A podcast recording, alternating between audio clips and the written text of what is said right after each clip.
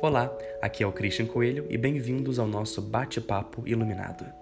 O nosso encontro semanal com grandes nomes do yoga, meditação, bem-estar, cura e desenvolvimento pessoal. Eu acredito na importância de estarmos sempre nos renovando.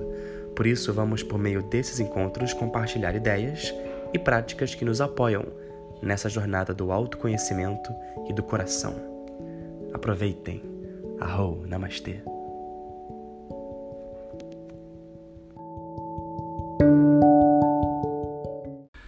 Olá, amigos, bem-vindos a mais um encontro do nosso bate-papo iluminado. E hoje estou muito, muito, muito feliz de ter a presença do ator, diretor e autor teatral Alamo Facó.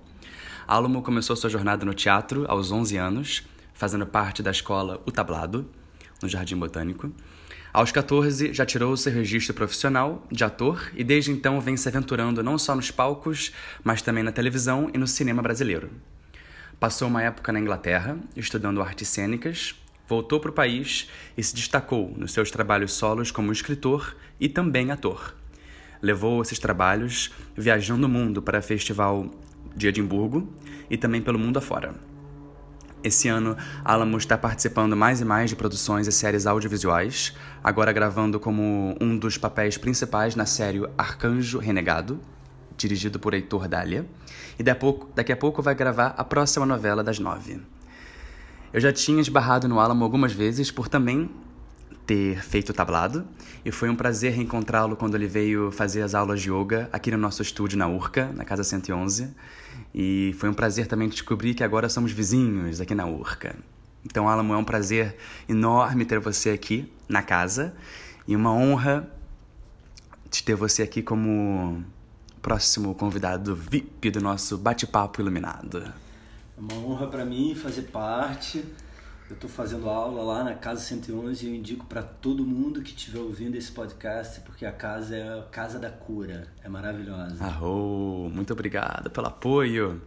Então, como eu falei brevemente, eu tive essa experiência como ator no tablado, uhum. com a Cacá Morté, mas também tive a experiência de ser neto de Lúcia Coelho, né? A escola que foi ser neto de uma diretora, de uma autora, de uma titiriteira, né? Que é, se dedicou ao teatro de bonecos e ao público infantil por mais de 40 anos. E a minha mãe também é atriz. E eu percebi por essa minha experiência o quão transformador que o teatro pode ser, né? Pro amadurecimento, pro crescimento pessoal, para sua evolução espiritual. Então, eu queria te perguntar como que para você é o trabalho da arte. E eu sei que também você fez aulas de artes plásticas e escultura quando era pequeno. E, em específico, o trabalho do ator no processo de autoconhecimento. É, no meu caso, Christian, fica difícil também falar sobre onde começa a arte, onde começa a vida, porque as coisas foram se, se misturando, né? Desde a minha infância quando eu já fazia teatro na escola, depois vieram essas aulas de artes plásticas e as aulas de escultura. Então eram caminhos assim que eu considerava parte da vida realmente. Não imaginava que seria o meu trabalho. E com o tempo, com as peças que surgiam, as pessoas vinham falar que eu deveria continuar fazendo aquilo, que eu deveria acreditar então eu segui com aulas e também muito, fui me tornando um cara muito engajado em fazer as peças, né? não apenas as aulas. Então eu percebia que eu podia resolver várias dúvidas minhas como ser humano através do palco, por exemplo, desde dúvidas sexuais, inseguranças da juventude, é, o primeiro beijo, todas essas coisas que todo mundo passa na infância. Uhum, eu tava passando uhum. ao mesmo tempo no palco também na vida, por fazer. Uhum. Eu não era um ator mirim, eu não tava num programa de televisão onde seria uma relação muito mais burocrática, né? Muito mais exigente. Eu tava num lugar lúdico. Eu era um ator criança por opção, é isso que é bem diferente. Não tinha ninguém me levando porque achava que aquilo era uma carreira que deveria começar era uma criança fazendo aula, assim como você tinha as experiências com a Lúcia Coelho, eu tinha as experiências com a Cacá Murtea, com a Maria Clara Machado, por eu ter entrado lá muito novo. Uhum, Então, quando eu, todas as inseguranças do primeiro beijo eu vivia, eu lembro de eu viver no palco e na vida.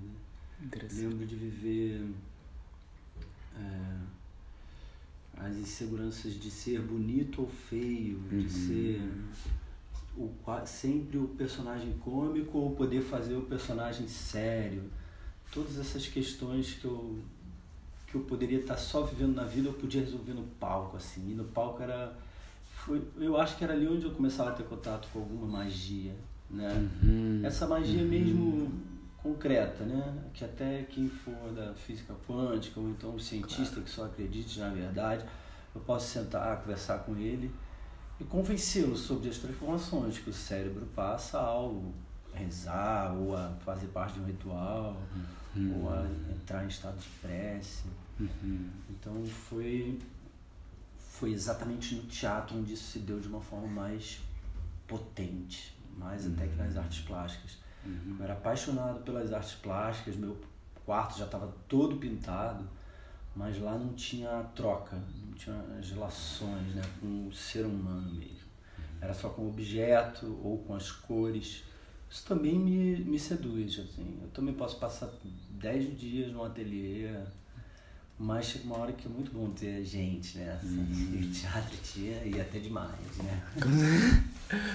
Mas você diz assim que, de repente, esse processo né, de lidar com essas inseguranças, as questões, as perguntas, de dúvidas que a gente tem com a gente mesmo, você vê isso na troca ou mais no processo de criação, por exemplo, de um, de um personagem? Porque minha avó, por exemplo, ela a coisa que ela mais curtia fazer era o processo, que era uma investigação, era uma brincadeira, era uma grande exploração de sentir e de se soltar e de deixar de lado os seus bloqueios, né, as coisas que te talvez impeçam a, a ser quem você é, a se expressar.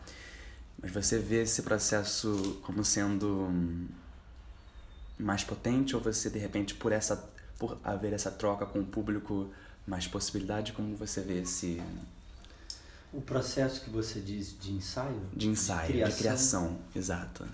Eu acredito, mas aí são visões, são linhas. Claro? Que Sim, essa, a sua visão. essa- e com certeza o processo criativo ele é totalmente curativo também. Uhum. Ele leva a muitos lugares. Mas, como eu acabei enveredando para um teatro solo, eu passei a ter uma relação muito grande com o ato teatral e com aquilo que está acontecendo naquela uma hora e meia. E ou aquilo vai acontecer, ou não vai acontecer, ou vai ser fortíssimo, ou vai ser mais ou menos. Então era nesse encontro com o público, e ainda é, onde eu poderia sim curar qualquer mazela que a vida pudesse ter me colocado, qualquer qualquer qualquer relação com a vida que poderia ser encarada como como um trauma, por exemplo, sabe? Ou como uma dor, ou como uma guerra, eu poderia transformar, a gente é capaz de transformar qualquer energia naquele, mas no meu caso foi no ato, que eu chamo o ato, o encontro com o espectador. Interessante. O encontro com a plateia, assim, Aham, naquela noite, assim, aham. ali. Mas até o processo de criação eu acabo ficando no período de escrita muito só, Só. Claro. eu vou, nem vou abrindo para pessoas, mas, e também em estado de euforia, não é? um estado de melancolia quando eu estou escrevendo. Mas quando eu vou para o ensaio, como as minhas peças são tão exigentes fisicamente, emocionalmente, como elas exaurem a partitura delas de uma hora e dez, como aquilo é matar ou morrer, no bom sentido. Claro, claro, claro. é, eu, eu tento ficar o mínimo de tempo possível. É, o ato é isso, falando do ato, né? Do, do encontro. O ato tá aqui, o meu filho anos, fazendo a, a entrevista. Exatamente. Filhão tá aí, né? E Qual, qual é o nome do filhão? Arto, que é arte em Esperanto. A-R-T-O. Como é que você sabe? Porque a Ava me falou, uma amiga minha. Ava. Que lindo. E a. Ava Rocha. E a. E a. Então, ah, foi. Então, o período de criação, que você me falou, o período de ensaio, eu. eu, eu vou prezar ele, né? Eu vou admirar ele, mas vou tentar ficar o mínimo de tempo, assim. Exaure, menino. São os rolamentos uhum. que eu invento de dar na peça. Uhum. Então eu invento, ah, eu vou dançar polidense nessa peça, como na última. Então eu vou ver se eu fizer três corridões desse no, em um dia, uhum. eu fico muito mexido, muito transformado. Hum, hum. Então acaba sendo um processo caótico claro, muitas vezes. Trabalho corporal forte, né? É, e aí o público acaba ajudando a harmonizá-lo. Uhum. E eu acho interessante porque quando eu fazia teatro, dizer, quando eu participava de peças de teatro, os meus amigos falavam como é que você pode fazer né, um mesmo espetáculo por sei lá, seis meses fazendo a mesma coisa, dizendo as mesmas palavras. E para mim a repetição foi um no teatro, né? Foi o meu primeiro contato assim com a repetição que a gente faz talvez nas sequências do yoga, né? Uhum. Porque tem especialmente práticas como a Ashtanga que tem essa rigidez de ser uma mesma sequência fixa e não tão fluido quanto outras práticas como o Vinyasa, né? Mas a repetição foi algo super poderoso para mim de perceber que a gente nunca tá num processo assim final, tem sempre algo que a gente pode buscar entre as linhas ou de realmente assim de, de conhecer um pouco mais sobre ou o personagem ou a situação ou o seu sentir. Então eu queria perguntar para você como que é ainda mais sendo um trabalho solo né? É, esse processo de estar tá se renovando. Uhum. é a palavra solo quando, quando rolou talvez que é o primeiro solo não tinha esse termo solo era usado para solo de dança mas eu ficava incomodado com isso, de se chamar de monólogo, né? Que a etimologia é, vai levar a um fala. Certo. Mono, logo. Mas, então eu comecei a usar. Eu e César Augusto, da Companhia dos Autores, que dirigiu o Talvez, também imediatamente gostava desse termo solo, mas não da solidão, né? Estou solo. Do solo de chão. É, do solo. Hum. E aí.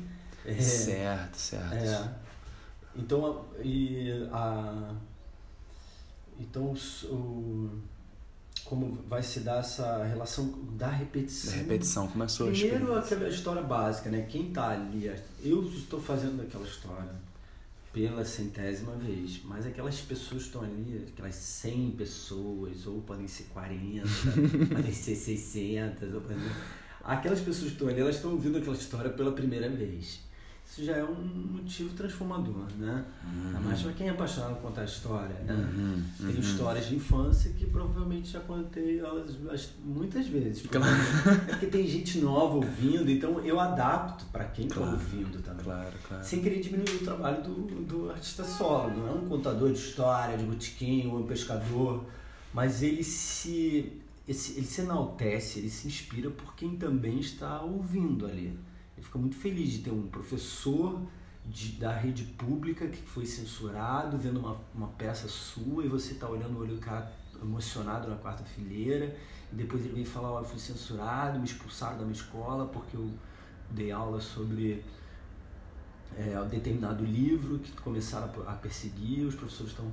Então, isso me transforma e me faz contar a história daquele jeito de uma forma diferente.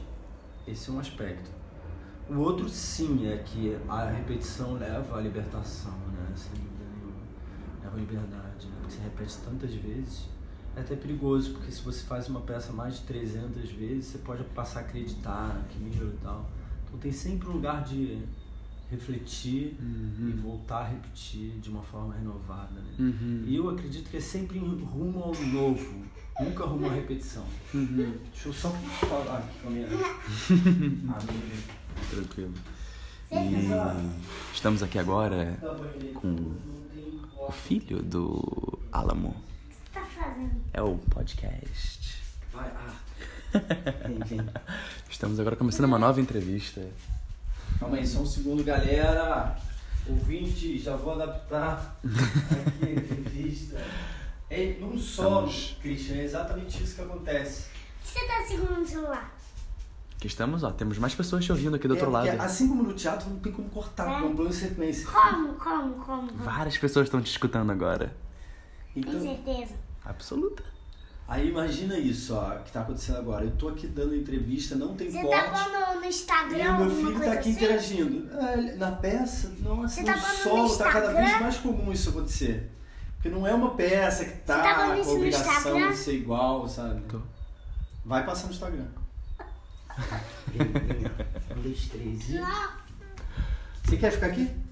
Então fica quieto. Pode ficar. E- Ou interaja na hora certa, tem isso também. Pode deixar, Lisa, agora já foi. Já foi. Muito bom, muito bom. Ah, E, e a sua experiência com xamanismo? Da onde que surgiu isso na sua vida? é, e essa. Como, acho como que influenciou o seu trabalho? Como começou, não foi da minha parte que, que, que começou essa história do xamanismo e tal. Pelo contrário. No primeiro solo, o, teatro brasileiro, carioca, esse do teatro contemporâneo, mais experimental de vanguarda, não estava numa estética beirando nenhum tipo de xamanismo, pelo contrário. É, eu já chegava com isso, trazido pelos meus pais, alguma experiência xamânica ou, ou lisérgica ou esotérica. E eu lembro que meus amigos mais velhos falavam, não, não, não traz essa onda Raul Seixas agora não. Isso nos anos 2000 e tal. Mas, e eu não colocava, não colocava assim. Mas, Mas isso que- tem a ver com a era de aquários, eu acho também. E o que, o que seria colocar ou não colocar? O que, que significa isso para as pessoas Não, que não... tinha muita gente fazendo um teatro xamânico no Brasil, né? No início dos anos 2000, final O que seria anos isso? 90. O que seria um teatro Seria um xamânico? teatro que acredita mais no, no, no encontro ritualístico. Tinha uma oficina fazendo isso, tinha a Sibeli Forjós que saiu da oficina. Se bobear no Rio de Janeiro não tinha ninguém, se bobear não tinha ninguém puxando um, um tambor, um, um batuque forte numa peça e fazendo pegar fogo e fazendo as pessoas saírem completamente transformadas dali, porque é isso que um ritual faz. Não tinha. Assim, o que a gente chamava era, ah, tinha um ensaio Hammer, que tinha uma gira forte, as pessoas saíam mexidas, tinha uma miradade, que tem um teatro de rua que é forte, mas eu não via a coragem de colocar o teatro num lugar de cura e transformação. Estava vendo um pouco, estava sendo visto um pouco como anos 70 e tal.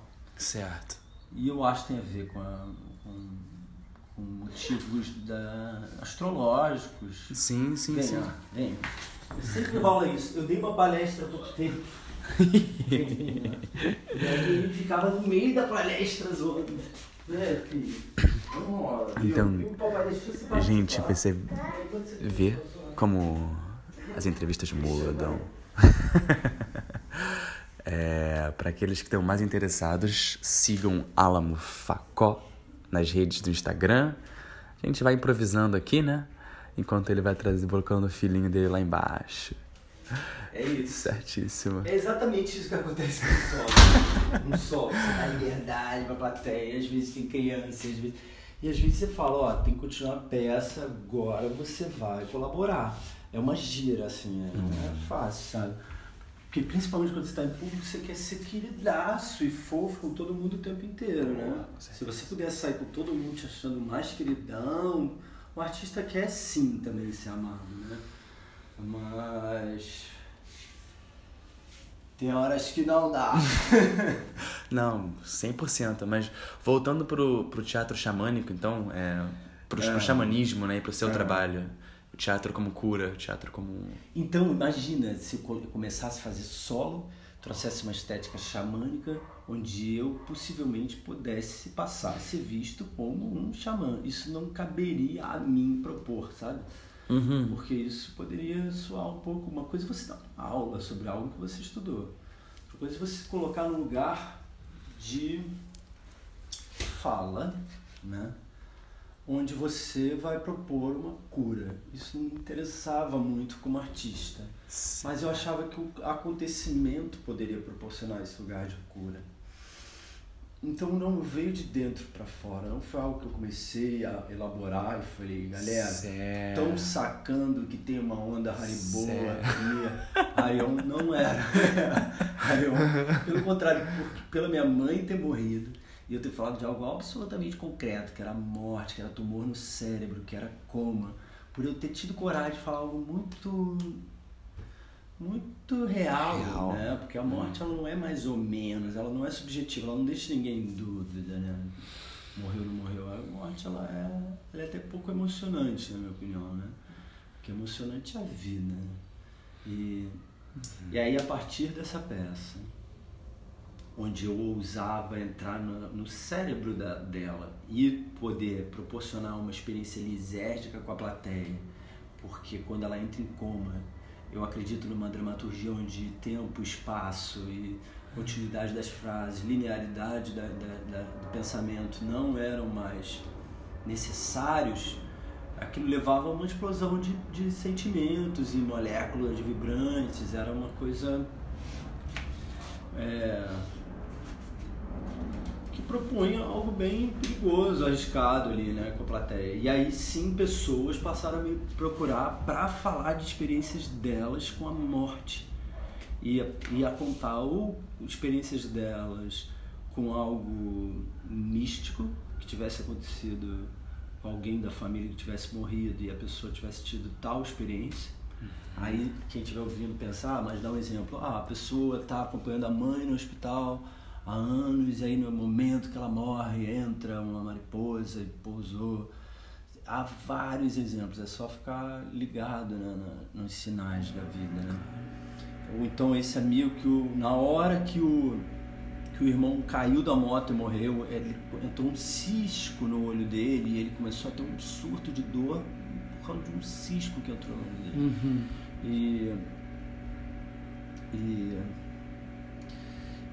então eu passei a conversar com as pessoas e vi que aquilo era importante eu me cuidar, assim, cuidar da minha saúde para eu não ficar só me doando quatro vezes por semana numa peça onde eu morria, literalmente, a cada sessão, assim, era uma entrega absurda. Então eu fui buscar sim, meus amigos Funio, fui buscar trabalhos espirituais como o da Jurema, como da Ayahuasca, como de isolamento, práticas de yoga, é, práticas de, de reflexão, de, de silêncio, de jejum, de fiz várias buscas assim, leituras que pudessem me levar a esse cuidado com quem Claro. estava se, se doando muito Claro. e também pudesse colaborar com quem também estivesse me buscando depois para conversar sobre isso, porque eu não era uma pessoa especialista em morte, nem com experiências místicas a partir da morte. Certo. E tem alguém nessa jornada que você se inspirou? Nesse... Tem muitas pessoas que eu, que eu me inspirei, mas nunca segui nenhum deles. Isso que é muito legal, porque eu fico, fiquei muito influenciado, por exemplo, pelo Elliot Sica uma época. Mas eu também não, não sigo os passos dele nem um pouco, assim, do Elliot Sica, sabe? Um pouco. Ou da Ninja Clark, ou da... É, poderia pensar no Rodorovsky, sabe? O Alejandro Rodorovsky poderia ser uma influência forte. Poderia, pensando em teatro solo, poderia ter a Denise Stoklos, que na minha adolescência era a atriz de solo do Brasil, sabe? Ela era a, a grande artista solo. Mas todos servem como inspiração, né? Não como uma referência máxima. Certo, certo. E como vo- você sente que esse, esse processo de cura, e de entrega, de morte, renascimento, tem a mesma força como, como ator na, na televisão ou no cinema? Como, como para você é migrar entre esses campos? Tendo É. tido uma experiência tão forte, né? Com... Ah, o teatro. Exato. É, então, eu sempre fui apaixonado por audiovisual. Já aconteceu de, de eu encontrar pessoas que vieram me perguntar isso. Por eu ter tido uma experiência muito forte em teatro, o teatro sim me recebeu, né, assim, de braços abertos. É, se eu fazia audiovisual para pagar conta, me perguntaram, eu falei, não, eu falei, me perguntaram num bar, eu falei, não, não. Falei, eu faço. Aliás, aí ele me sustenta bem mais do que o teatro. Disso podemos falar durante horas, num, num bate-papo e tal.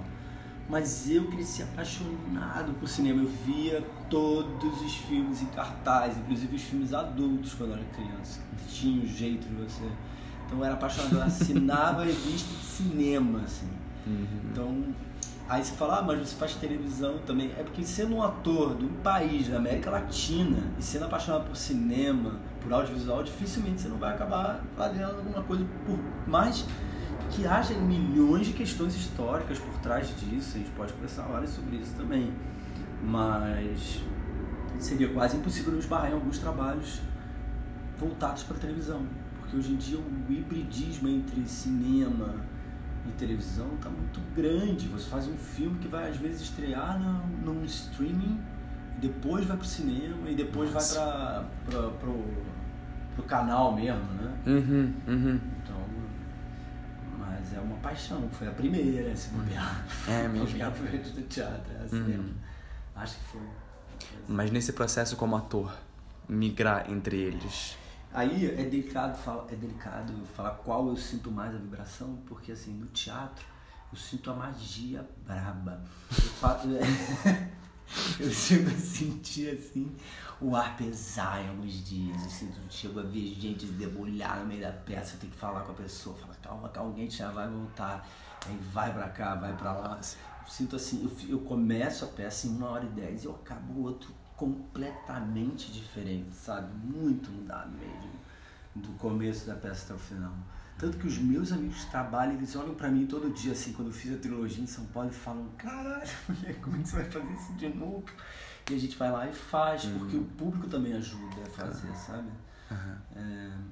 E, televisão. E, aí, e aí na televisão, pô, me levaram agora no começo do ano para ir para a fronteira entre o Brasil e o Uruguai, para um campo aberto então, para quem gosta de trabalhar na natureza, claro. é mais forte que o teatro, assim, é claro. é você atuando num campo aberto. Você olha num raio de, 3, sei lá, mais de 300 metros, você olha num raio de 1 quilômetro, numa circunferência de 360 graus em volta de você e não vê nada, só mato, só Uma imersão, né? É, isso eu sinto muito forte, assim. Uau. E, então, em todos você pode ter uma experiência muito forte. Claro. Claro. Mas pensando em acontecimento, é o teatro. Incrível. E existe alguma coisa específica que te apoia no processo de deixar de lado todas as dúvidas e questões e todos os pensamentos a mil que a gente tem, né? Existe alguma coisa que você faz que te apoia com mais chão nesse processo de, de se limpar e se disponibilizar para o trabalho? Uhum e para ter coragem né, de hum, fazer esses solos. Né? Eu fico muito feliz de ver que hoje em dia tem várias pessoas fazendo, eu falo, tá vendo? E eu achando que tava morrendo para fazer um solo, tem gente que vai lá e faz. É, eu acho que trabalhos e práticas como a yoga, e eu acho que práticas como a técnica de Alexander, eu nem hum. gosto desse nome, mas foi a partir desse trabalho que eu fazia de respiração de voz que eu passei Sônia, né? a desenvolver um tipo de teatralidade também. Que a partir do que você, já que eu sou o autor e o ator, o que eu escrevo e da forma que eu quero falar aquilo, da forma que eu quero chegar ao espectador, da forma que eu vou falar, é, isso foi criando um tipo de teatro assim, bem bem nano assim, bem de algo, falando de algo muito sutil, mas que é capaz de transformar a molécula alheia. Não graças a mim nem um pouco, mas graças ao que se propõe. Eu proponho te ouvir, você propõe a vivenciar algo. E essa técnica de Alexander, você pode explicar um pouquinho assim do que ela é? Então, esse australiano era um, um ator shakespeariano e ficava rouco. Ele ficava rouco, olha que merda. Mas é, eu ficava também quando eu era criança, super rouco. E aí ele, cara, ele fez todas as aulas de canto e ele não conseguia deixar de ficar rouco. Então ele foi estudar, ah, não havia câmera na época, ele foi estudar, eu acho que é da época do teatro elisabetano, não, vou estudar, vou descobrir isso melhor. Então ele passou a colocar vários espelhos em volta dele para ele poder ver ah, como é que ficava distribuída as costas dele, Olha. como é que ficava distribuída o ombro dele, uhum. como ele usava o pescoço dele, por exemplo, quando ele falava. Então, é a partir desse estudo que ele foi fazendo com ele, ele descobriu primeiro que era a relação com a gravidade que estava impedindo Olha. ele de falar. Então, é um trabalho que depois de uma hora que você fica deitado no chão, recebendo a gravidade sobre você, entregando cada órgão do seu corpo pro chão. E aí você vai percebendo que assim como a gente envia o comando cerebral para pegar alguma coisa com as mãos, a gente também envia um comando cerebral para o coração, o órgão, para ele pesar. E ele, e ele responde concretamente. Todos respondem, até o baço. Todos respondem, né? Todos estão online, né? E aí, depois de uma hora você se relacionando com eles e pesando, você chega num estado de harmonia. Olha. Tanto que os atores lá de fora todos conhecem muito esse trabalho. Que você pode optar muito mais como ator, você não fica. é, você não fica refém do seu jeitão. Que tem muitos gênios assim, Paulo Pedro Cardoso, mas são. Você não fica refém do seu jeitão, você pode optar melhor, você respira melhor e você passa a perceber que, que é, é uma relação molecular que você pode ter com a plateia, né? Porque já está comprovado cientificamente quando você vai num espetáculo de dança, os- as suas moléculas dançam o que elas estão vendo. Não. Elas estão dançando, pá, né? Uhum, uhum, Dentro sim, daquela fica- condição? Claro, claro. Isso já é comprovado cientificamente. Então, a partir disso, eu falo, nossa, então é, é por aí que eu quero me relacionar, sabe? Um me- molecularmente, sabe? Olha. É muito... E aí, a partir desse trabalho desse cara, ele consegue te alinhar tanto, assim, você consegue entrar num lugar de tanta harmonia que quando você fica na vertical de novo, você, se- você consegue receber o chão te dando o seu peso de volta. Na yoga também vocês devem chegar a esses lugares. Claro. Então, o que é um fardo para o nosso planeta, que é a tal da gravidade, seria fardo, passa, você passa a receber esse, esse retorno do chão. E aí essa professora minha chamava, é, é muito bom, né? Não precisa usar nada, né? Ela fala, é o santo graal. Ela fala, eu falo, "Ah, santo graal. Eu tava na aula dela bem mais ou menos aí, igual o Danny Deulin. Abertura de elegância, de- sim. E sempre cuidando para não ficar virtuoso nesse lugar da fala, porque a fala é a, a expressão da alma. O, o Nova Renan diz isso muito bem, né? É por onde a pessoa vê a alma do outro, né? Como ela fala, né? Quando você vai escolher um, um quando você vai escolher as pessoas que estão querendo escolher filhos através de inseminação artificial, hoje em dia tu pode até ouvir a fala da, do, do pai, assim, para ver se. E. Então também não é um lugar que eu queria ficar virtuoso, assim, né? Uhum. Em sentido. assim. Uhum. Mas me ajudou bastante a ficar mais sincero, eu acho. Hum. Show. Cara, é isso, Mi. É isso aí. Muito obrigado de novo pelo apoio, pela presença na casa, com a gente, comigo, com a minha mãe. E se você quiser te falar algo para quem está aqui ouvindo é, sobre seus futuros trabalhos ou sobre o que quer que esteja passando dentro do seu coração, esse é o momento. Pra falar que eu fiquei muito feliz em conhecer vocês, que existe um, um, um retorno, né? Quando eu comecei a falar que não, essa estética xamânica não estava em alta, eu fico muito feliz que muitas pessoas acreditam que seja a era de Aquários, o retorno da era de Aquários, ou um movimento do próprio planeta, mas eu percebo que as pessoas estão criando uma nova consciência, não é de agora, mas a gente vê que a partir de 2010, 2011, 2012, mesmo com todo o avanço do fascismo, da direita, a gente percebe que existe um outro lado que está querendo se colocar de forma muito vivaz e muito emocionante. Você vê que a emoção volta a estar em alta, o amor volta a estar em alta, a, a busca de uma de uma nova consciência, assim. Então, fico muito feliz que, que pessoas como você e sua mãe existam e estejam também aí espalhando essa nova consciência, assim. Uhum. Arrou. Arrom. Tamo junto, muito obrigado. Gente, sigam o Alamo no Instagram, arroba Alamo Facó, arroba O meu é gmail.com, mas eu não sei como tá o Instagram. É só alamo underline Facó. facó. É. Show. E é isso aí, fique por dentro de todos os trabalhos dele que é bom demais.